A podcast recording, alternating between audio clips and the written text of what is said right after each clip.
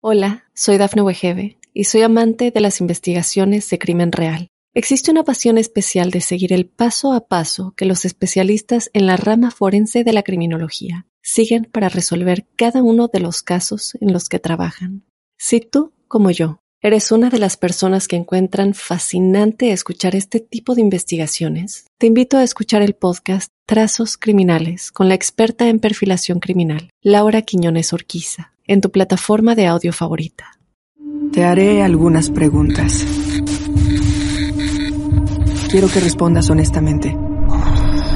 ¿Alguna vez has sentido algo que consideres anormal? El misterio está fundamentado en el silencio, pero ya es hora de hablarlo entre todos. Maldita Radio presenta otro martes inspirada en hechos reales de misterio.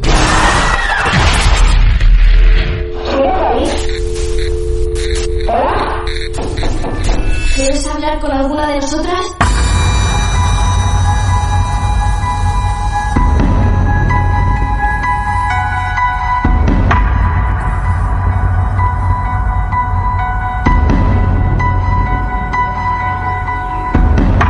Si a veces se dieran a conocer las cosas que ocurren fuera de aire, todavía llamaría mucho más la atención.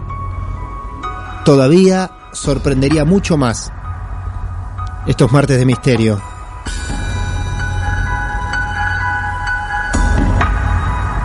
Pero al fin logramos la conexión con Colombia. Esta historia que te venimos presentando desde ayer y que hoy te contábamos sobre Acerías Paz del Río, la segunda empresa siderúrgica más grande de Colombia, creada en el año 1948, con historias intensas, fuertes, extrañas. Y le quiero agradecer a otro hermano que conocemos por el mundo como tantos, ¿eh? chilenos, uruguayos, mexicanos. Hemos estado por Colombia también. Quiero presentarles a todos ustedes a la persona que fue testigo de estos hechos ocurridos nada más ni nada menos que en esta empresa colombiana. Es un placer saludarte, Emilio Pérez Calderón. ¿Qué tal? Buenas noches. Buenas noches. ¿Cómo están todos por allá? Muy bien, Emilio, bienvenido a Mar del Plata, bienvenido aquí a la Argentina, a estos martes de misterio. ¿Vos de dónde estás hablando es el lugar donde vas a contar que ocurren hechos ahí mismo? Sí, correcto. Ah, por De favor. acá mismo. ¿Qué edad tenés, Emilio? Yo tengo 38 años. 38. ¿Naciste en Colombia? Sí, colombiano. Bien, ¿en qué ciudad precisamente? Yo vivo en la ciudad de Uitama, en el departamento de Boyacá. Bien, ¿y ahí mismo es donde queda esa empresa? ¿Acerías? Sí, la empresa queda en, en un pueblo que queda al lado que se llama Belencito, Ajá. que queda más o menos a unos 15 minutos de la ciudad donde yo vivo. Bien, acá nosotros, por lo que pudimos saber, saber sobre esta empresa, la leemos como la segunda empresa siderúrgica más grande de Colombia. Es un lugar muy grande, es un lugar que tiene muchísimos empleados. Describinos un poquito eso. Sí, eh, pues a lo largo de, de la trayectoria de la empresa, Sí. Eh, más o menos hace unos años se contaba con unos 7.000 empleados. Ajá. En el momento habemos alrededor de 2.000 empleados en esta empresa laboral. Emilio, esto que vos nos vas a contar sobre cosas que pasan en esa empresa, ¿qué pasan o qué pasaron? No, eh, los eventos que yo llamo paranormales Sí. eh, son eventos acá del cotidiano. Cotidiano. Pasan muchas cosas. Sí. Por Dios. Y em, estos hechos, ya en la ciudad, en las cercanías, ya se conocen, ya son populares, eh, lo que se habla o lo mantienen bastante en secreto. Eh, sí, eh, lo que se conoce en la ciudad y alrededores es muy poco. La Ah. mayoría de, de eventos y de sucesos pues se quedan acá para en- dentro de los mismos trabajadores. Vamos a sacar a la luz algunos secretos que guardan ahí los trabajadores de Acerías Paz del Río. ¿Cuánto hace que trabajas ahí, Emilio? Yo trabajo acá hace ya 10 años, Mucho. ¿Y contento? pues es por temporadas. Temporadas el trabajo es arduo Ajá. y en otras ya es un poco más relajado, pero pues feliz. Bien, perfecto, está Feliz, feliz. Es una muy buena empresa. Bueno, muy Sí. bien, qué bien eso entonces. Bueno, mi querido amigo, a ver, vamos a empezar como, como cualquiera que cuente una historia, lógicamente por el principio, así que lo que quisiéramos saber nosotros es eh, cuál es el inicio de esta historia. ¿Ocurrían cosas antes que vos llegues y vos ya lo sabías? ¿O empezaste a descubrir todo a partir que ocurrían cosas delante tuyo? Pues desde que llegaba, desde que empecé a trabajar acá, Sí, eh, escuchaba uno bastantes historias acerca de, de eventos eh, que sucedían, que le había pasado a muchísima gente, pero nunca había estado yo como tan cerca, como tan, como tan unido a una situación de este tipo. Eh, y pues eh, con una prueba como tan irrefutable. ¿Qué escuchabas o qué versiones, antes de poder comprobar algo vos en persona, qué versiones o qué cosas escuchabas que ocurrían en la empresa? Bueno, eh, entre tantas historias de gente que por lo menos terminaba su labor y estaba en las duchas, Sí, eh, y en determinado momento les cerraban las llaves, les apagaban las luces. no, Eh, aquí hay puente grúas, que son equipos demasiado altos. Los mismos Sí. operadores comentaban que en el momento de ir a, a tomar su puesto de trabajo llegaban y las sillas estaban moviendo solas. Eh, inclusive hace unos años eh, se escuchó acá el evento de una aparición sí, de una especie de espanto, ajá, eh, donde llegaba la chatarra sí, que a uno de los operadores estaba en una de las cabinas y, y allá sintió que le golpearon y al momento de ir a observar eh, efectivamente vio un rostro macabro y, y pues en el momento pues él perdió el conocimiento del, del susto, pues, fue una de las historias, inclusive se celebraron misas para evitar esas cosas, se decía que pudo ser dentro de la chatarra que llega como llegan autos siniestrados, Claro. accidentados, eh, pudo ser que uno de esos espíritus se quedó ahí metido o que in- inclusive llegó acá y bueno, en fin, son tantas cosas que son muchos los, los cuentos. Ahí llegan a, a esa empresa llegan autos chocados después de accidentes, autos prácticamente para desguace, lo que decimos acá, para desarme. Eh, sí, los autos Ajá. que llegan acá inclusive ya vienen de un proceso de, de desarme, Claro, vienen ya compactados y se utilizan para fabricación de acero. Ya llega un material que contiene una tragedia, ¿no? Porque lógicamente si un auto llega ahí, Sí. más allá que alguno llega por viejo, muchos llegan después de un accidente fuerte de tránsito, ¿no? Sí, sí, Claro. eso sucede con frecuencia. Con frecuencia, bien. Vos con este panorama llegás a trabajar a la fábrica y te van contando cosas que van sucediendo. ¿Cuál es la primer experiencia extraña que vivís vos en persona? Bueno, eh, de las primeras experiencias, resulta que aquí hay unos sitios que son viejos de la estructura inicial de la empresa Sí. y pues normalmente se utilizan como bodegas. Bodegas. Eh, a veces necesi- necesita uno ir a retirar pues objetos o cosas de allá para, para el trabajo sí. y, y, pues se ve obligado a ingresar a esos sitios y allá el ambiente que se siente es demasiado pesado, eh, escalofrío, la oscuridad, Ajá. son tantas cosas pues que dentro de todo puede ser su gestión o no sé, Claro. el escalofrío que uno siente es bárbaro. Son sitios que, que el frío es eh, anormal. Ah. Y por otro lado, eh, Sí. por otro lado siente uno también de pronto eso, me refiero a eso porque en esos sitios ya también se ha escuchado de, de mucha gente que ha fallecido en, en accidentes ahí. ¿Hubo gente que murió en esa fábrica, en esa empresa, dentro de la empresa? Lo que pasa es que desde el momento de la construcción de la empresa Sí. hasta la época, yo me atrevería a decir que a lo sumo son más o menos unas 100 personas entre accidentes de construcción y ya los accidentes que se han presentado eh, por fabricación. Aquí han habido accidentes bastante desgarradores. Vidas que han terminado ahí, vidas de Eh, obreros, de laburantes que, que han quedado ahí en la fábrica, en la empresa. Es más, hace unos 15 años aproximadamente, en la, en la máquina principal de esta empresa es un alto horno. Es para la producción de acero líquido y hubo una explosión en la cual murieron nueve personas. Instantáneamente quedaron ahí, Mm, pues prácticamente derretidas por el, por el acero al rojo vivo. derretidas nueve Sí, de personas. por sí la mayoría. Pues eso es una nueve personas que se suman a la larga lista de, de muertes que han habido en esta empresa. ¿Perdiste amigos allá adentro? ¿Te tocó perder amigos la- lamentablemente?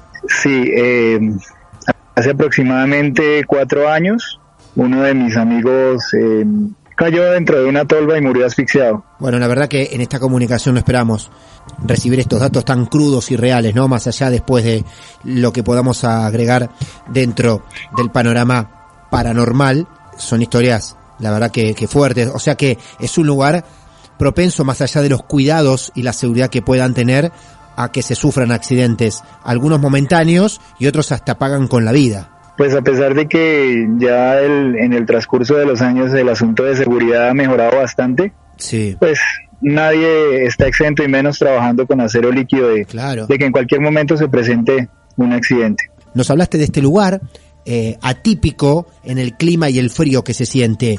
¿Cómo podés atesorar, corroborar tu primera experiencia dentro de esa, de esa fábrica?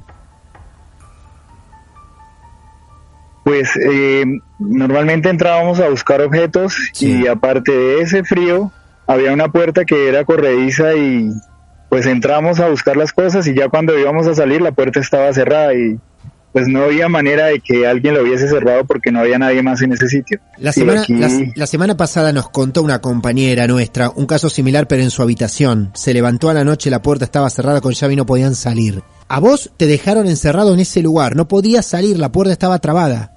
Eh, no, eh, la puerta se cerró, se corrió y Ah. es una puerta, estaba diciendo que es una puerta de más de dos metros de grande, Sí. una puerta bastante pesada que es muy difícil Claro. pues que se cierre y pues para abrirla sí había que hacer un esfuerzo, Sí. pero pues eso no sucedió. Hay una foto en el medio. De lo poco que sabemos, hay una foto que tiene que ver con otra experiencia que Emilio vivió dentro de esta fábrica. Te escuchamos atentamente, Emilio. Bueno, eh, como estaba contando, eh, hace más o menos unos dos meses una de las compañeras de trabajo llegó al sitio donde yo, de, a mi oficina ¿Sí?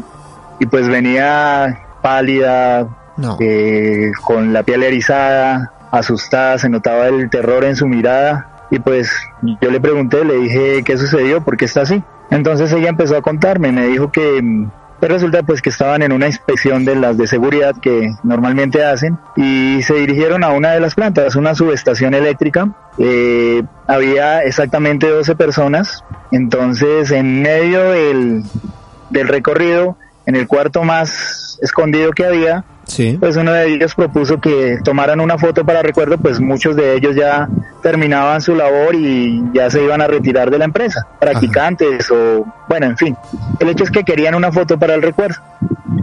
Entonces mi amiga, ella agarró su celular, lo puso sobre un estante, lo puso, lo programó para tomarse la foto y pues posaron las 12 personas para tomarse su foto y, y ya ella dice que guardó su celular pues terminaron su inspección, su labor, ya cuando estaba en su oficina se puso a revisar la foto, a detallarla y oh sorpresa grande cuando en la foto ya no aparecían 12 personas sino 13, 13 personas. 13 personas. Eh, en medio de ellos, en el fondo, se ve claramente el rostro de una mujer, parece ser, eh, y es un rostro demoníaco, es un rostro macabro. Eh, pues obviamente el susto de ella fue precisamente por eso, porque en el momento que se dio cuenta, eh, pues es- acababa de suceder eso, me contó, me mostró la imagen, yo le, le dije, muéstrame, me mostró la foto y, por Dios, eh, yo había escuchado historias, había esto, pero jamás había visto algo tan evidente.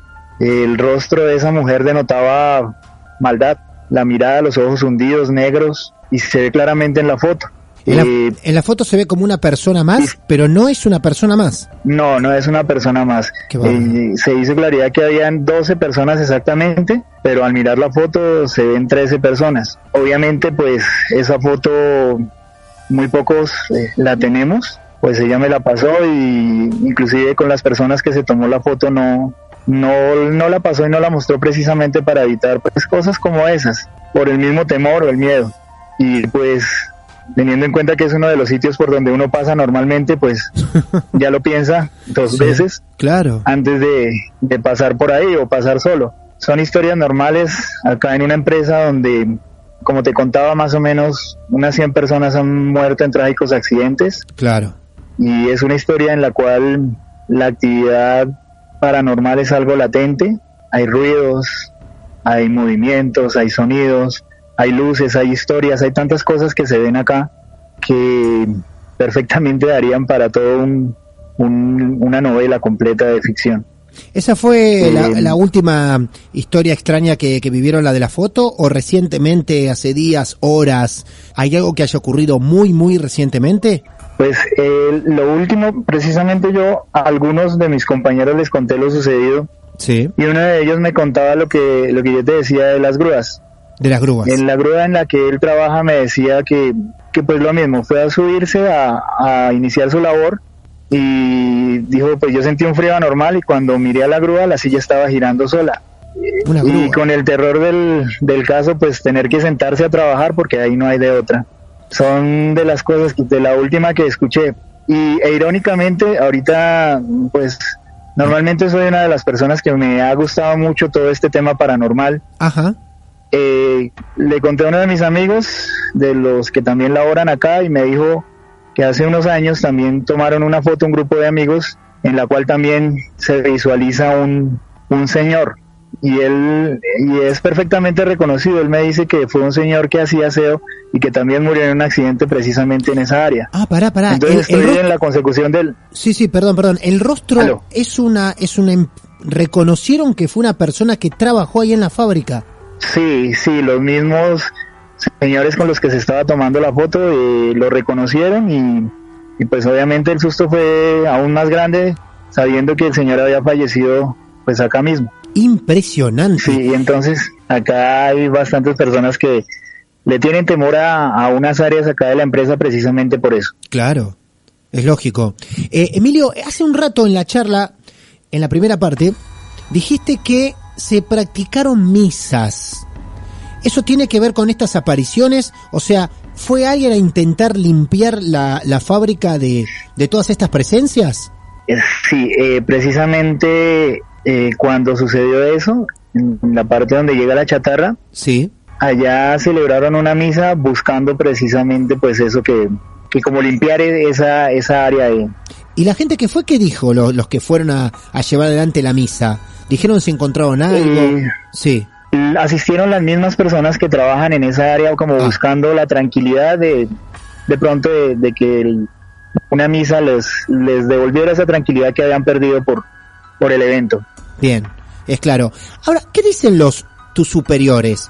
Calculo que debes tener un jefe, un presidente de la empresa, un gerente, alguien Sí. que conviva también en ese lugar. ¿Qué dicen ellos de esto? No, pues la verdad ellos mm, de pronto escucharán las historias, pero pues hacen caso omiso a eso Ajá. y pues, pues este tipo de, de sucesos más, más que todo eh, se dan o tienen contacto entre los trabajadores, los Claro. que tenemos que estar acá Claro. eh, los siete días de la semana, las 24 horas del día. Eh, ¿Estas situaciones se dan en ciertos horarios en especial o puede ocurrir de mañana, de noche, de tarde, en cualquier momento? La foto eh, y el evento que, te, que les conté sucedió en el día Eh, de día. y otras y otra serie de eventos, la mayoría suceden en la noche. ¿A vos te ha tocado trabajar de noche? Claro que sí, y es constante. ¿Qué pueden esperar de alguien que tiene que trabajar hoy en ese lugar infectado de presencias? Te deseamos muchísima suerte, Emilio, eh, con esta noche. Pues fue un placer para mí contar un poco de, de las tantas historias que hay en esta empresa, que hay aquí en Colombia y pues gracias por escucharme y gracias por la atención. ¿Por qué no trasciende en los medios de comunicación esto? Pues bueno, de pronto por el ámbito de la empresa, que es una empresa privada, entonces hay cosas que es mejor pues que se queden acá en, en el mismo ambiente de la empresa. La verdad que por momentos esto se tornó un tanto trágico por las fuertes historias de vidas perdidas dentro de, de la fábrica y al mismo tiempo fue asombroso. Los cuatro o cinco puntos que nos contaste que vivieron ahí dan para preocuparse. Nosotros te agradecemos mucho estos minutos que nos regalaste a los argentinos, acá en la ciudad de Mar del Plata. Y bueno, a lo mejor en un futuro nos volvemos a comunicar a ver si tuviste más de, de esas experiencias, ¿eh? Claro que sí, estaré pendiente. Muchas gracias, Emilio Pérez Calderón, actual empleado de, de esa fábrica muy grande en Colombia, ¿eh? Vos pensá, una fábrica súper importante de Argentina, súper importante, es la segunda empresa siderúrgica más grande de todo Colombia, creada en el año 1948. Actualmente, Emilio Pérez Calderón trabaja ahí. O sea que nuestro agradecimiento es el doble porque es sacar fuera de la empresa historias duras que se viven ahí, aún trabajando todavía Emilio. Maldita Radio presenta otro martes de misterio. Hola, soy Dafne Wegebe y soy amante de las investigaciones de crimen real. Existe una pasión especial de seguir el paso a paso que los especialistas en la rama forense de la criminología siguen para resolver cada uno de los casos en los que trabajan. Si tú, como yo, ¿Eres una de las personas que encuentran fascinante escuchar este tipo de investigaciones? Te invito a escuchar el podcast Trazos Criminales con la experta en perfilación criminal, Laura Quiñones Orquiza, en tu plataforma de audio favorita.